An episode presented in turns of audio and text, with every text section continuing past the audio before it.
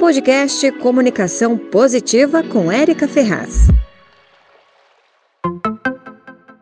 Oi, pessoal, seja muito bem-vindo e muito bem-vinda a mais um programa de comunicação do Brasil 61, o Comunicação Positiva, ou Comunicação Mais. Isso mesmo, aquele sinalzinho da matemática, porque a gente quer uma comunicação mais leve, mais assertiva e menos violenta.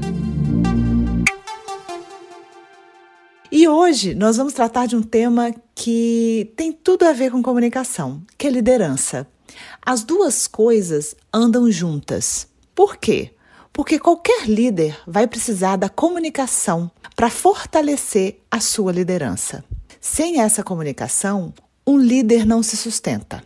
Então, mesmo que você seja um líder na sua rua, no seu colégio, no seu trabalho, ou na política, ou como um gestor público, Qualquer lugar em que você tem um cargo de liderança, você sim vai precisar prestar atenção na sua comunicação. Na semana passada, nós falamos da importância do estado mental, que reflete diretamente na nossa comunicação. Se você não ouviu esse episódio, volta lá, que vai ser muito útil para todo mundo. Ser líder é inspirar as pessoas a agirem. E a liderança se comprova ou ela é reforçada porque existe uma motivação, um hábito que faz as pessoas agirem. Vamos pensar aqui nas principais qualidades de um líder que afeta a comunicação. Autoresponsabilidade. Os líderes, eles comunicam quando erram. Eles são transparentes. Eles não culpam os outros. Eles simplesmente criam um diálogo para que haja ali um debate saudável.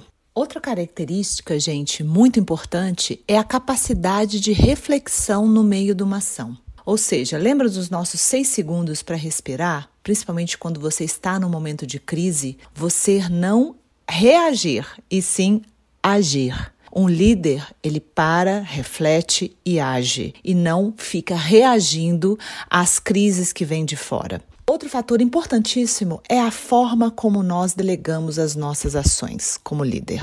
Estamos aqui com uma comunicação positiva ou estamos cheios de julgamento e crenças em que a gente não está aberto para o outro, para os nossos colaboradores agregarem com a nossa instituição? Pense nisso. Isso tem a ver também com como estamos fazendo feedback. Você aí, que é chefe, que é um político, um gestor público, como é que você dá o feedback, o retorno para os seus colaboradores? Você se atém aos fatos? Você vê o que aconteceu e realmente busca uma melhoria? Que é isso que é o feedback? Ou você vem com muitos julgamentos, começa com o lado negativo. Um bom líder começa sempre apontando as qualidades no seu colaborador.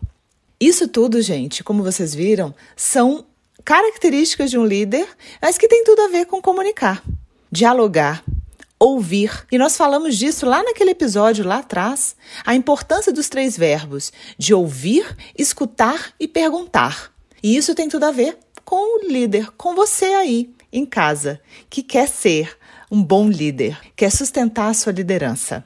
Lembrando, o líder não reage, ele age. Eu quero trazer aqui para vocês o exemplo que aconteceu em junho, no primeiro encontro do presidente Biden dos Estados Unidos com o presidente Putin da Rússia. O que, que, aconteceu? Na foto em que eles estavam, antes de começar ali o diálogo, o Putin ele mostrava-se totalmente largado na cadeira.